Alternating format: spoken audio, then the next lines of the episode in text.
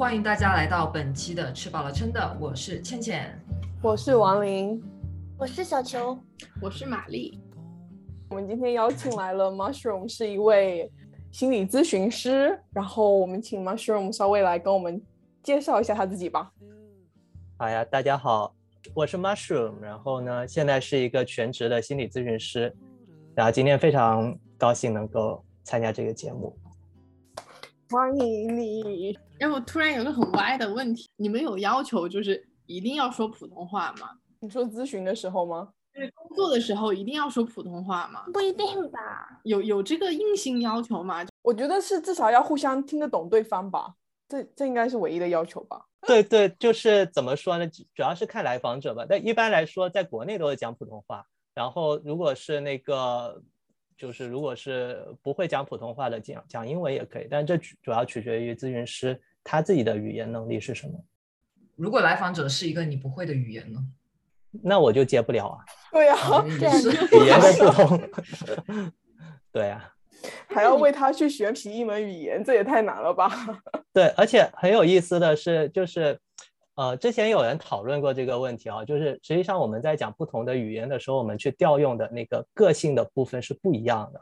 就我不知道你们，对你们肯定都会讲英文。那我们其实，在讲普通话的时候和在讲英文的时候，我不知道你们会不会有那种感觉，就是好像自己所呈现出来的那种状态，其实也会有所区别。就比如说对我自己来说，对，比如说对我自己来说，可能讲普通话的时候，我会觉得好像更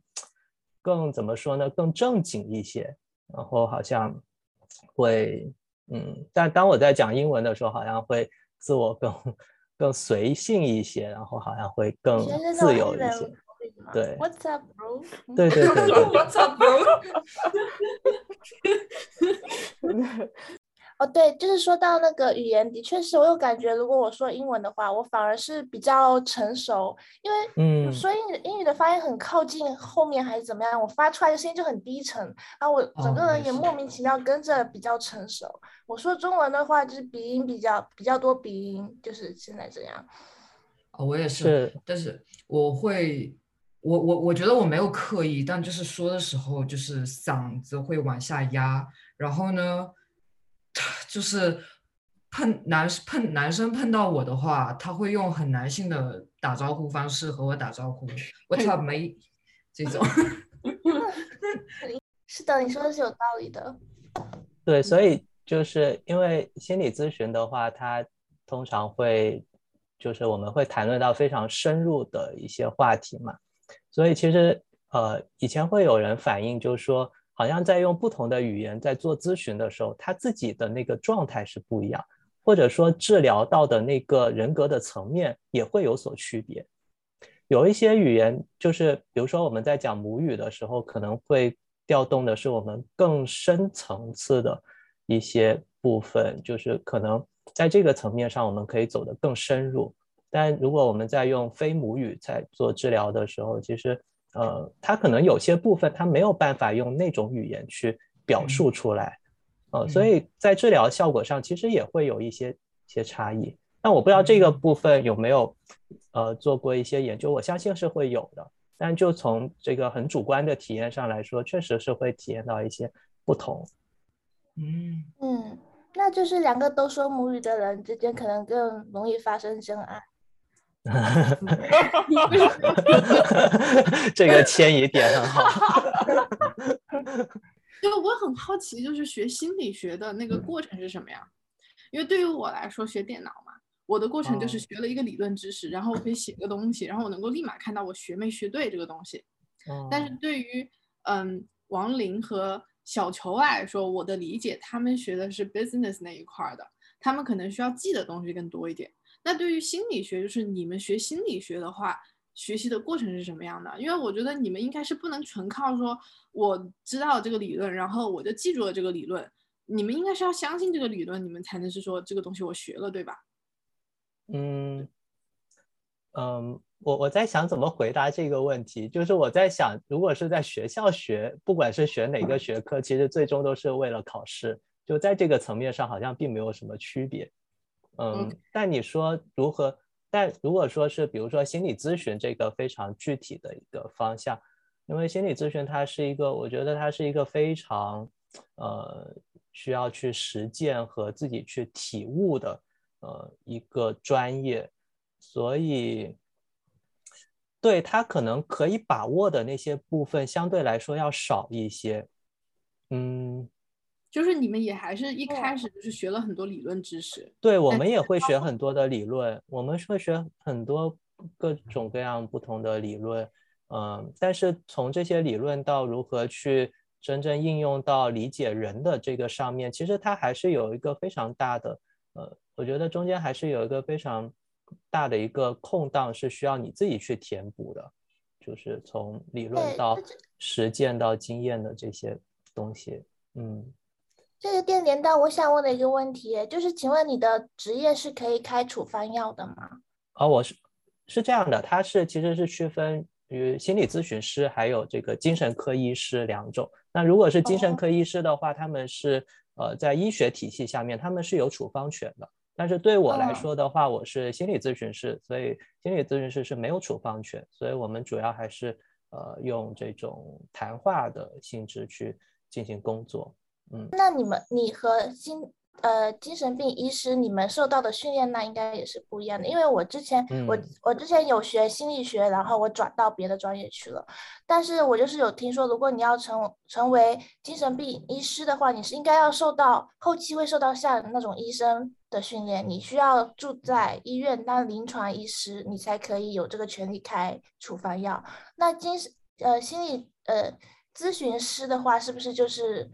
没有这这方面，就是基本上是理论的东西学一下，然后投入工作之中。对，其实这两者他们会有一些侧重点的不同啦。就像你说的那个精神科医师的话，他主要还是医学背景出身，所以他受到的训练更多是医学院的那个呃训练的方式。他们会更侧重于比如说生理病理的这些，包括人体的呃这个这个。叫什么？就生理层面的这些了解，他们会更深入，包括可能还要对一些药理，他们也需要懂一些。呃，所以他们的那个训练其实是更偏向于这种，比如说医学科学的这个方面。当然，他们也会学习一些具体的呃心理咨询的技术。嗯，那对于心理咨询，就像我这一类人的话呢，呃，大部分来说还是以心理学就是。的这个学科的训练出来为主，那么其实我们关注的那个部分，就我自己的理解哈，就是我觉得我们会关注更人性的那个部分，但是可能呃精神科医师他会更关注于病理性的那个部分，并且我们在工作上面所使用的方法以及我们的工作地点也是有所不一样的。呃，对于精神科医师来说的话，他一般是呃谈话治疗，再加加上就是处方的这个治疗，他们是两种方式共同去进行。那有时候甚至可能谈话治疗它只是作为一种辅助的方式。那作为心理咨询的话，就是我这一类，尤其是像因为我的取向是精神分析取向嘛，那就是非常大量的是。呃，通过谈话的这个方式去治疗，并且我们是不会给我们的来访开药物的。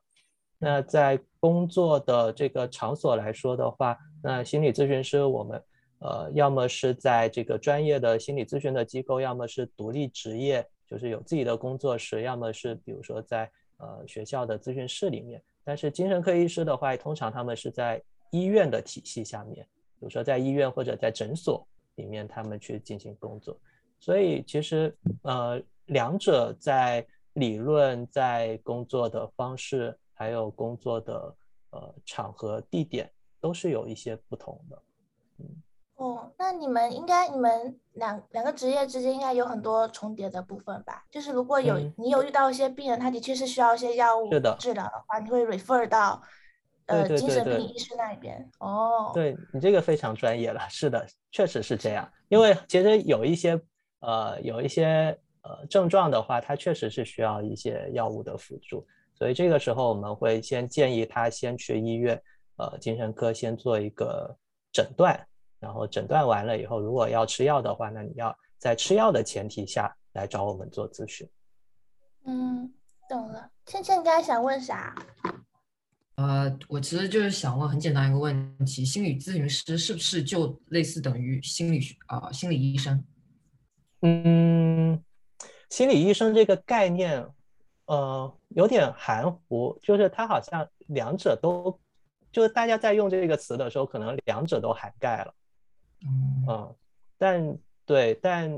比如说，如果是是在英文里面的话，那呃，精神科医师叫做 psychiatrist。那这个治疗就是心理咨询师，我们会叫 therapist，啊，或者是这种什么 counselor 也是可以的，嗯，所以这个可能是一些词义上面的这个辨析了。嗯，那在国内就是心理医生有这样子一个抬头吧？呃，国内好像对这些区分的就更模糊了，哦，因为国内这个行业本身就没有。现在目前来说，没有一个非常呃明确的一个标准，嗯。那么，请问这个就是现在心理咨询师这个职业的发展前景是好的吗？就业市场是好的吗？嗯，我只能说这个行业需求量是越来越大，然后加上现在包括疫情，然后包括我们经常会遇到的这些呃自然的和人文的一些呃这个。经济上的这些受挫的话，其实，嗯，其实你看现在这个时代，我们的物质已经越来越得到满足了，然后，尤其是我们国家都已经，就是贫困问题基本上已经不是，都已经得到比较好的解决。那么接下来的话，就是我们的精神层面怎么样去让大家去感受到，呃，更多的这个意义感。快乐感和生活的满足感，这个部分其实是我觉得才是现代大部分人他们所缺乏的那个部分啊，因为我们现在的物质得到了更好的满足，那其实更多的人，尤其是呃新生代，比如说九五后、零零后，他们其实会更多的去考虑说，呃，我不一定要一份非常高的收入或者是一个非常好的一个社会的认可，但是我非常追求我个人的。一种价值的实现，所以我觉得在这样的一个趋势下面，心理咨询它它是会越来越得到认可，越来越得到需要的。我觉得很多人他们有想去做心理咨询，但是阻碍他们的是，他们就觉得做这件事情肯定是很贵的。所以我不知道方不方便问你，就是嗯，大概你的这个收取。他们，你你们你是怎么怎怎样的收取方式？呃，你可以说一个大概模糊的。对，就是其实这个行业，因为现在国内的标准很，就是这个行业比较参参差不齐，各色各样的人都在这个行业里面在做一些事情，但是从我们。呃，我们看到的相对比较规范的这个角度来说的话，其实心理咨询的收费合理的范围应该是在三百到一千，差不多一千二左右，五十分钟，我觉得这是比较合理的一个收费的范围。但是我也看到有很多的一些机构，呃，私立的一些机构，他们的那个开价可能会非常高，呃，但这个行业存在一个现状是。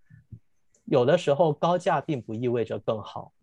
嗯，它是一种信息不对称导致的一个结果，嗯，所以我刚才说的那个会是更更合理的一个收费的范围。对啊，我有看到网友就是说去完心理咨询，虽然心理问题本身的心理问题得到了一点点缓解，但是想到花那么多钱更加抑郁了，又这种情况。对，我觉得最重要的其实。其实最重要的还是你如何能够找到一个靠谱的咨询师。对，其实当你找到一个靠谱的咨询师的时候，你会认为这些钱都是花的非常值得的。是的，是的。请请问，就是呃，这段时间你一般会收取就是什么样的心理问题的人呢？就他们一般来找你是想询问什么样的问题呢？呃，就对我来说的话，其实呃。就只要不是说严重的精神病性的这样的一些来访，我们都是可以接的。那么对我来说，我主要工作的对象还是成年人，那么成年人没有精神病性的这个问题，都是可以工作的对象群体。那呃，关于什么问题会来寻求帮助？其实问题会各式各样，它的呈现的方式会以各种具体的呃方面去呈现，但实际上归根结底，你会发现绝大多数的人的问题还是归结到人际关系相处困难的这个这个点上。嗯，对，我还以为是偏向抑郁。的，因为最近就是疫情的影响，就很多人待在家里，他就抑郁啦。有的人是焦虑啊，工作的焦虑啊这些的。对，所以这些都是一些外在呈现的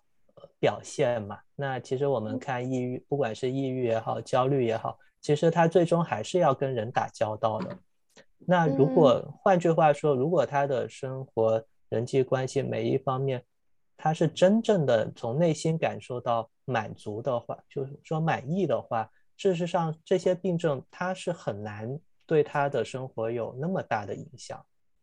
嗯，因为我们可以想象，一个抑郁的人，他通常是会切断自己的社交联系的，嗯，并且他会更愿意自己独处。那么在独处的时候，就会有很多的一些呃负面的、消极的想法。所以，其实我们会看到说，呃，抑郁也好，焦虑也好，或者叭叭叭。包括有一些躯体化的症状，呃，这些我们再往背后去深究的话，都能够找到跟人际有关的那个部分。嗯嗯，但是我所理解的话，抑郁症这件事情，它其实可以是，就是我原先的理解是，很大部分一部分的抑郁症，它是病理性的，就是他就是得不到快乐，不管他在做什么。是。就是有意思的是，就是关于抑郁症的这个概念，哈，也是近几年，或者说就是近些年来，就好像蓬勃发展，或者就是爆炸性的增长。在以前，包括像九十年代、八十年代，我们不太会听到说有抑郁症这个概念。事实上，在以前的话，呃，我们可能会把这一类的人叫做所谓的神经衰弱也好。或者是呃，在香港那边叫对思觉失调，但是好像什么的。对，但现在我们好像把很多的东西，就是尤其是我们如果没不具备一些专业的这个诊断的知识的话，我们会把很多的一些外在的表现直接就扔进抑郁症这个词的这个大笼笼里面，然后好像就变成了一种人均抑郁症的。一个状态，所以其实抑郁症和抑郁症还有区别，就是它是真的是抑郁症呢，还是说它只是有一些抑郁的表现、抑郁的情绪、抑郁的状态，这些是不一样的。那。现每个，嗯，那现在就是那种就是去看病，然后诊断出说得了抑郁症的人，就是收到了这一份抑郁症这个时候，他这个抑郁症到底代表什么？就因为他这个抑郁症是从官方来的，对吧？是经过诊断之后说你得了抑郁症，但这个抑郁症到底是说他的环境造成的，还是说，嗯，就他本人生理性的无法得到那种快乐的化学物质分泌剂那一些？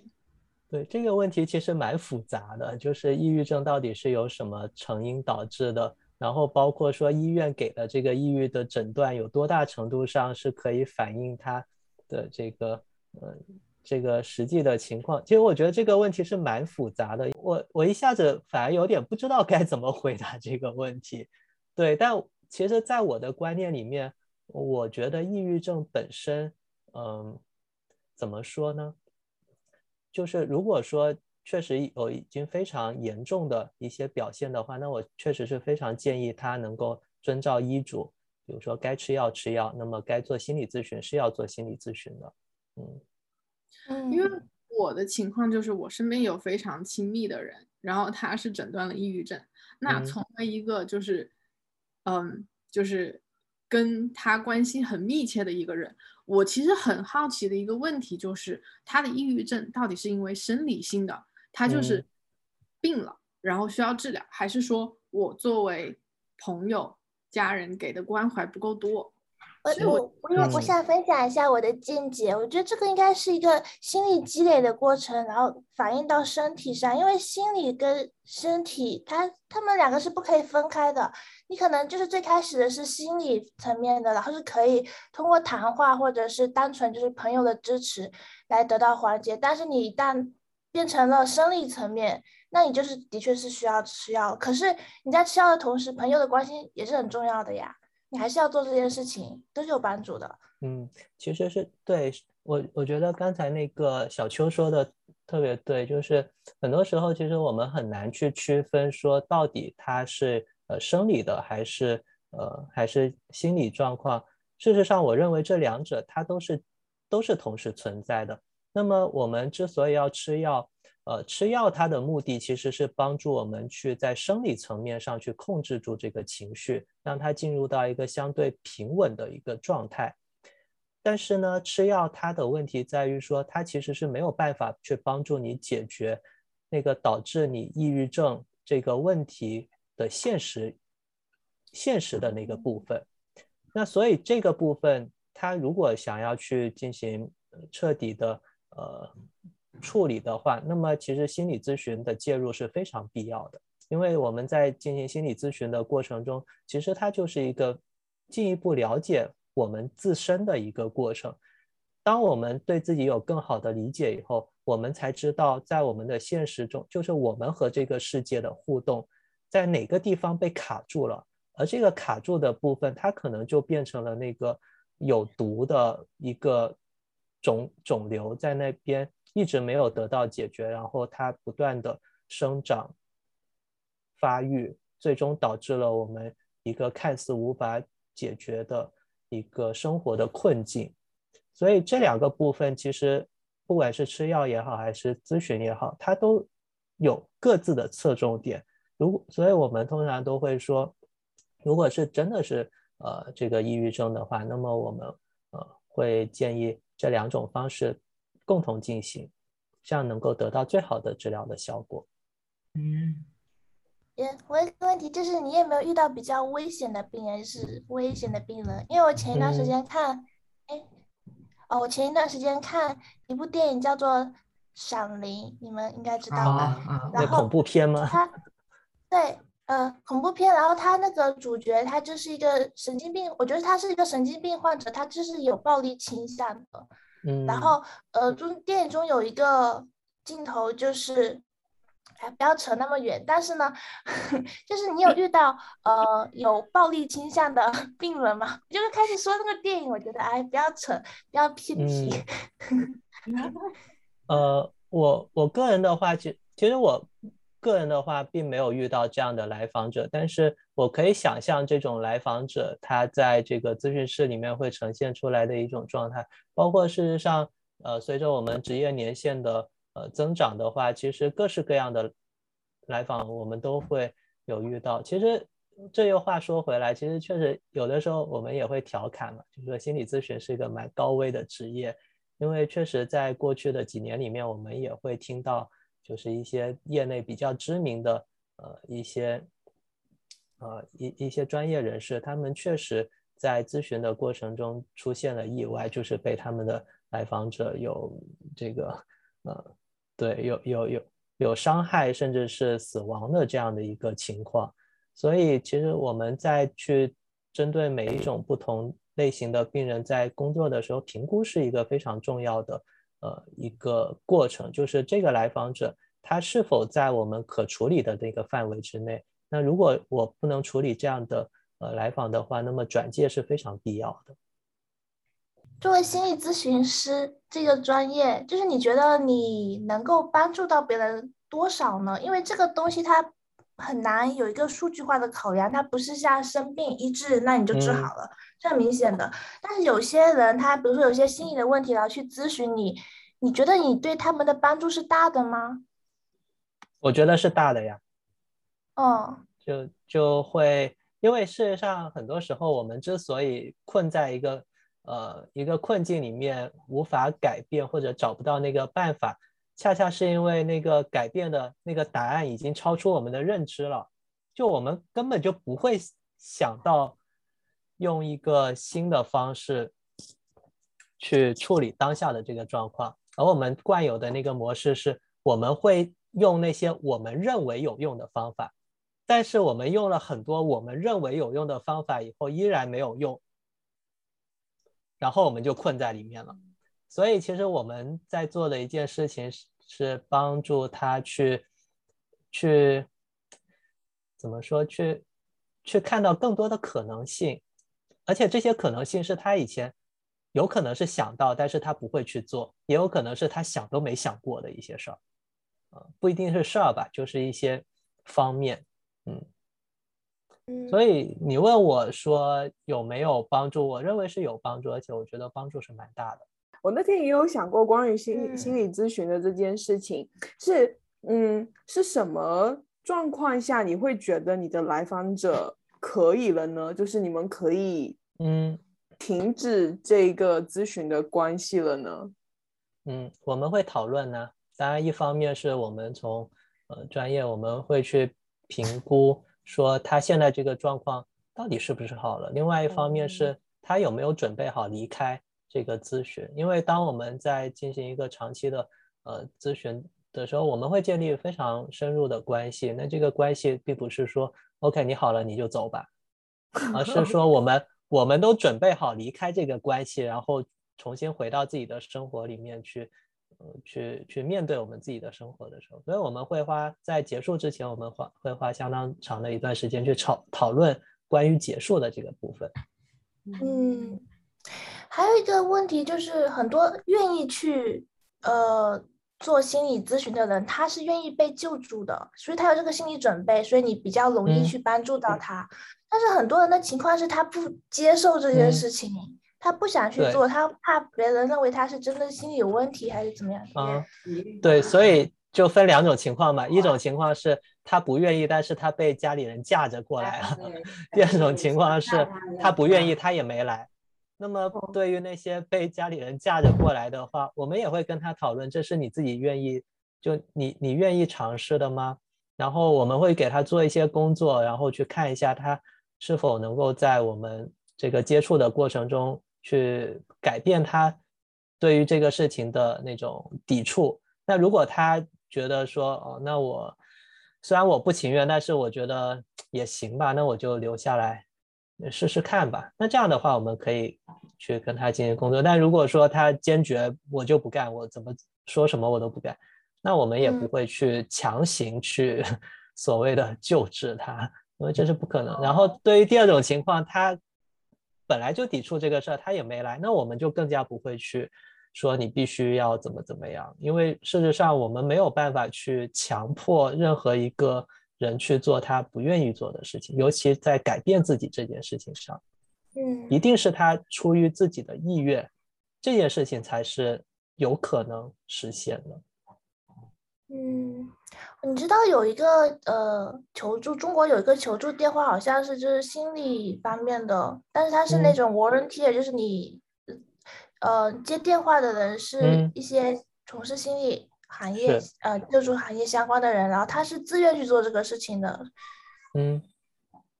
对那种的话，你说，你说，哦，反正就是我有看到有些讨论，就是说他们有去有些人打电话得到了帮助，但是很多时候他就是盲线，所以我不知道这个事情他们是怎么 organize，是说有很多人在做这件事情来帮助他们吗？还是这些完全就是自发的？你想去？帮助你就还是我不知不太清楚，其实也要看是什么机构发起的这个事情，就这个机构它是不是专业培训出来的？因为呃目前来说的话，就从专业的角度，应该两种形式吧，一种是那种自杀热线，就是危机干预的，就是我我我我马上要跳楼了，然后但是跳楼之前我还想找个人聊聊天，然后可能给这个危机干预的打个电话。那有可能打完这通电话，说了一些话，然后情绪，呃，得到一些抒发，他可能就暂时先不去做这个事情。这种叫危机干预的热线。然后还有一种就是倾诉热线。那倾诉热线，比如说国内有一些平台，他们就专业的，如果是专业的平台的话，他会对他的接线员进行一些培训，就上岗前一些培训。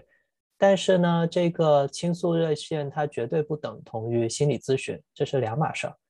倾诉热线它通常只是一次性的，并且在这一次的通话，呃，比如说半个小时或者四十分钟，不到一个小时的这个谈话里面，其实它是不可能帮你解决任何的心理问题。但是它存在的作用在于说，它可以帮助你去缓解一些当下强烈的情绪，让你当下。感觉好一些，但如果说你真的是希望去呃改变一些什么，或者做对自我有更深入的探索和了解的话，那这一定是远远不够的。那你还是得去做心理咨询。嗯，你有没有遇到特别有意思的事情，就是可以拿出来分享？就是也不用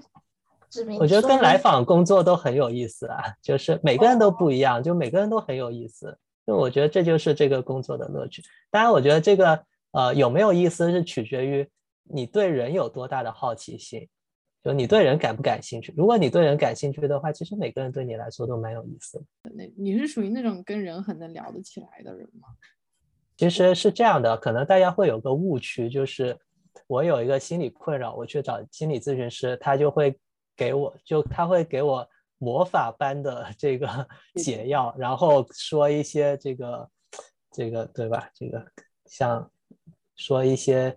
这个醍醐灌顶的话，然后我一下子茅塞顿开，就好像吃了一剂解药。其实我们不给任何建议，对我们不给任何建议，我们也不会告诉你你的人生 答案应该是什么，不应该是什么，不会做这种事情。所以其实我们的那个聊天的过程。很多时候就是你单纯对他保持一种好奇，并且你去引导他去思考一些问题，所以最终的答案一定都是他自己想出来的，就他自己通过我们的对话，然后从里面去去思考到一些以前被他忽视的方面，而当我们思考到这些部分的时候，他的认知就被改变了。然后他自然也会在行为上做出改变，就其实是三个层面嘛。首先是情感上有所变化，然后是认知层面有所变化，然后再到行为层面发生变化。对，所以我们会很多的去关注他的情绪、他的情感、他的感受，因为这个部分实际上是。嗯，我会发现是非常多现代人会忽视的一个部分。但是，当我们不了解自己的情绪和感受的时候，我们的潜意识就会非常大程度上在干扰我们的行为。就很多时候，我们意识层面上觉得啊，我应该怎么怎么样做，要做什么是对的。但是，我们行动就是做不出那件事情。我就是想摆烂，我就是就是想做那些错的事情。那到底是哪里出问题了？其实还是潜意识在作祟。很多时候，我们以为是我们意识在控制着我们的行为，但实际上不是这样的。实际上，潜意识的那个力量比意识的力量要大得多得多，超出你想象。嗯，那有那所有的人来，他们你会顺着他，给他一些就是所谓正能量的引导，还是你会顺着他想要做什么？你不会。那有些人，比如说像玛丽来，她说我。呃，很想摆烂，可是我心里有一道坎儿，我就过不去。你，嗯，你能不能够让我疏通一下，让我知道我能够彻底摆烂，让我心里没有这个纠结？你也会这样引导他吗？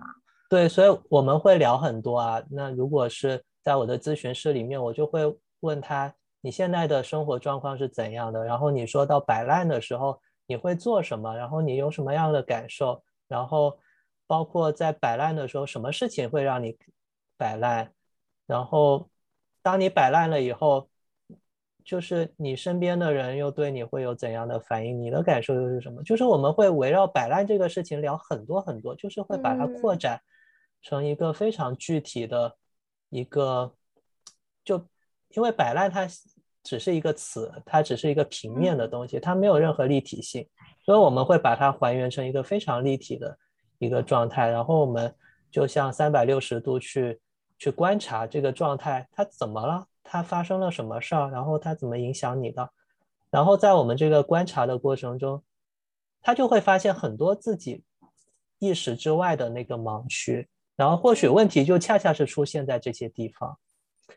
所以，所以你的工作其实更像是让他理清他们自己想是的，是的，非常正确。就是我们就是帮助他去理解自己，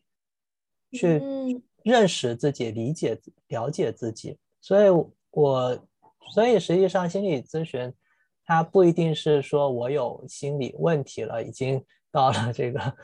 这个不可复加的地步，我才去寻求这个帮助。其实很多时候，我认为。即便是正常人，或者说我们大众里面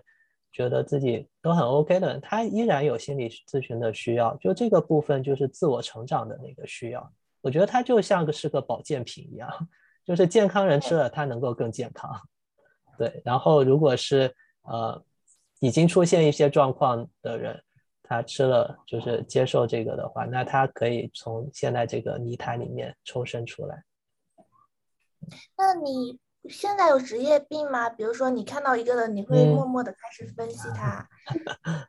分析很，其实分析很费脑子的，所以其实对我来说没有必要这么去做。而且再说了，分析的话，其实是一件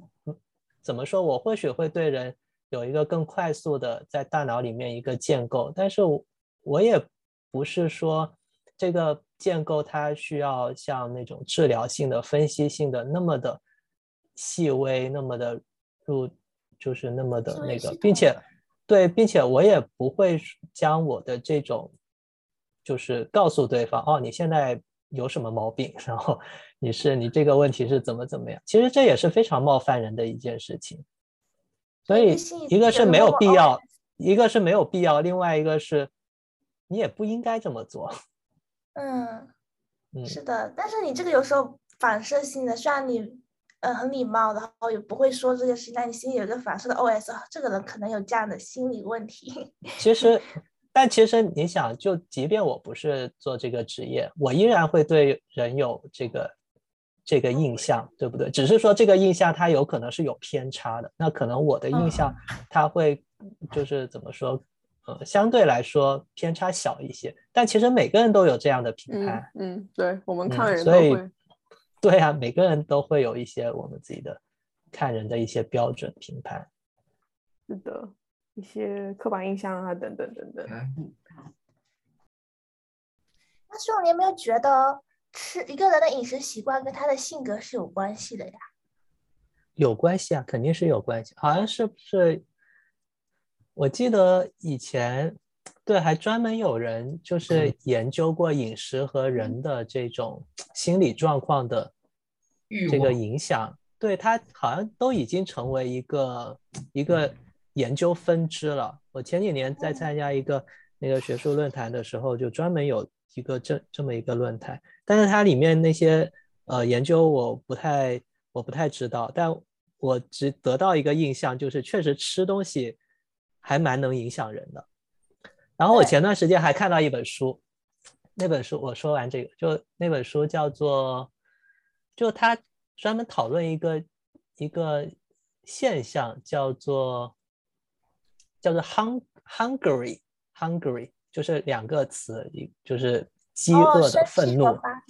对，就是它其实就是说，当人在饥饿的时候，就没有补充。没有吃饭的时候，其实你的情绪会变得非常暴躁，那个就有点像是路怒 那种感觉。所以其实，对，就是你怎么样吃东西，然后你的肚子开不开心，其实很直接的影响到你的心情、你的状态，蛮有道理的。嗯，就我自己个人的观察，发现吃辣的人。一般对生活比较有激情，嗯嗯，就像玛丽一直想要寻欢作乐，她就是超级能吃辣。我所以是四川人吗？我最哦，他是湖南人，我是湖南湖南人。嗯，还有我我有些朋友就是福建人，他其实不是他的饮食习惯里面本来是没有辣椒这些东西的，就。本来不应该太吃辣，但是有些朋友他就是很能吃辣，而且他们的性格都是比较活泼开朗的那一种。嗯。然后有一些完全口味清淡到不行，连点胡椒粉都不能吃，我就觉得他们的性格就是比较温吞。嗯，会的。可能不是真的，但是好像我看到有这样的一个现象。我我觉得是有道理的，我觉得肯定是有依据的。嗯，我是有在观察我当下的饮食和我当下的欲望的连接，就是我当下的欲望是什么，它反映在我当下想吃的东西上面。哦，你有什么具体的有趣的就是结论吗？我觉得所有人的食欲都是欲望的一个衍生啊。我打个比方啊，就是 我想想怎么怎么很很恰当的说出来，就是打个比方，在我激情很有就是身体方面的那种激情很有激情想要缓解的时候，通常我会想要吃肉。这个肉可以是任何肉，我不我我吃它已经不再是品尝它味道本身，而是肉的那个它在我嘴里的口感。就是我吃下它那种满足的欲望，就是它可以是任何肉，肉很柴的肉都可以，但它一定要是味道特别重。比如说，你可以给我一个白白煮鸡胸肉，但我一定要沾很重的酱，就是它能快速缓解当下我难以在其他地方抒发的，就是所以你是爱那体上的感觉激情上难以在其他地方抒发的这种。对，打个比方，对，我倒是好像还好哎。我一直都是很想吃那种油腻的东西。对，就是就是我之前没有很仔细的去那个想过这一些，但后来就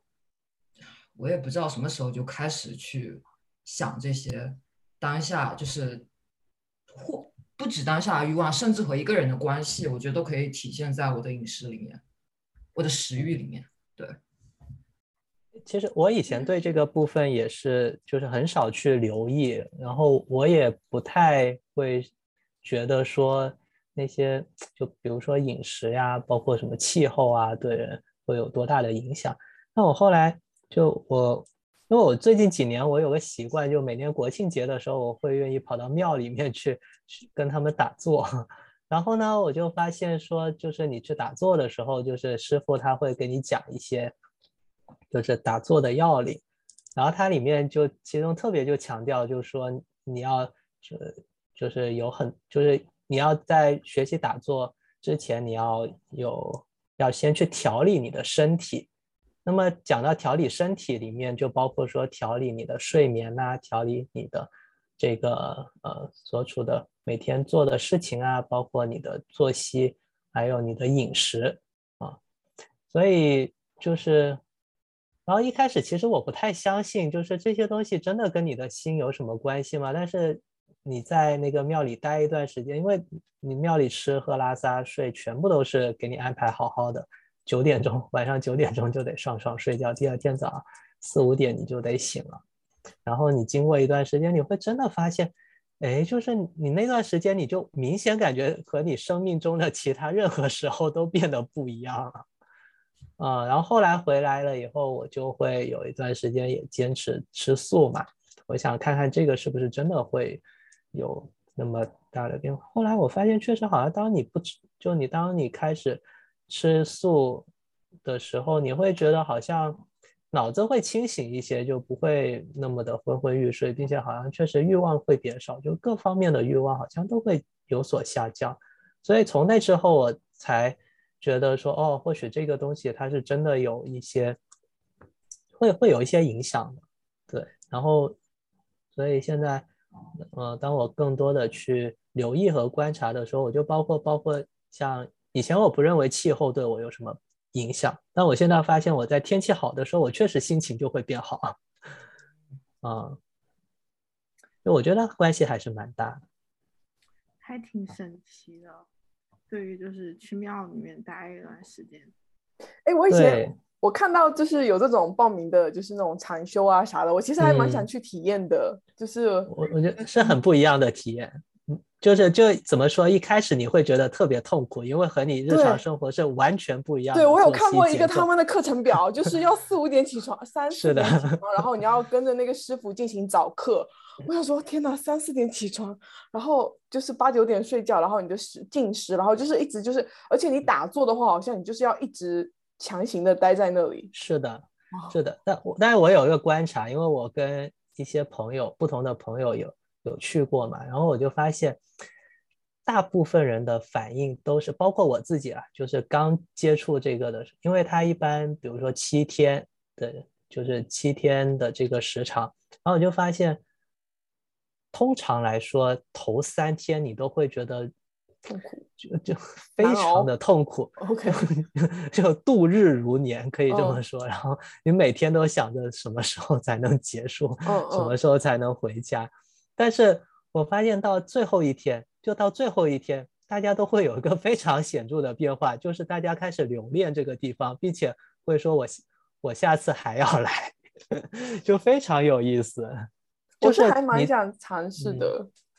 对，你在里面的话，会把你生活中所有的那些习气，就是非常强力的给你短时间给扭转过来，所以真的是一个非常强力的干预。就你有多痛苦，那个效果就有多明显。但如果就是早上特别早起的话，这件事情我就是带问号。就是我看到他们那种禅修课表，就说哦天哪，就是那是让我觉得有点不确定的。但就是 overall 我还是挺想。挺想尝试一下看看的，如果有机会的话，我觉得还蛮有意思的。对，就是我当时之所以想要去，就是因为那段时我第一次去的时候，就是我觉得我那段时间生活状态特别糟糕，我觉得我特别需要有一个外力帮我去矫正一下，然后我就我就想到去庙里面，然后就想去试一试，然后确实我觉得帮助还蛮大的。嗯，就出来的那那天，你的状态明显是和嗯去之前的状态是很不一样，而且它会帮你把那种平静、那种很就是那种深度的愉悦又带回来。大家带回来其实很快又会被你 日常的生活给给同化了。但是你有过那个体验以后，你就会知道说，呃，就至少你会知道有一种方法它是对我奏效的，然后。未来你会更愿意去，比如说你自己在家里面去做冥想或者打坐这些事情。我觉得我也是慢慢通过这样的一些体验，才获得了现在的这种习惯吧，可以这么说。嗯，那你会不会想要长久的待在庙里面，就？甚至出家，因为那个 时候你的状态是好的嘛，就你就觉得喜欢这样的状态，然后你又出出了这个世界又被污染了，那你想就待在里面这样子。对，就我我会说我我现在我并不会这么做，但是呃，你要说如果就是那如果是一种选择的话，其实我也不排斥，我觉得那样会就也挺好，但是只是说我现在不会做这么个选择，嗯。红尘都还没看，红尘还没看破，还有还有还有如果你参加了，我们还要对你进行专访。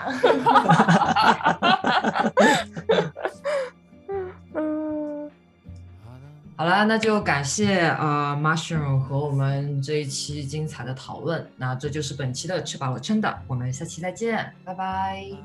拜拜，拜拜。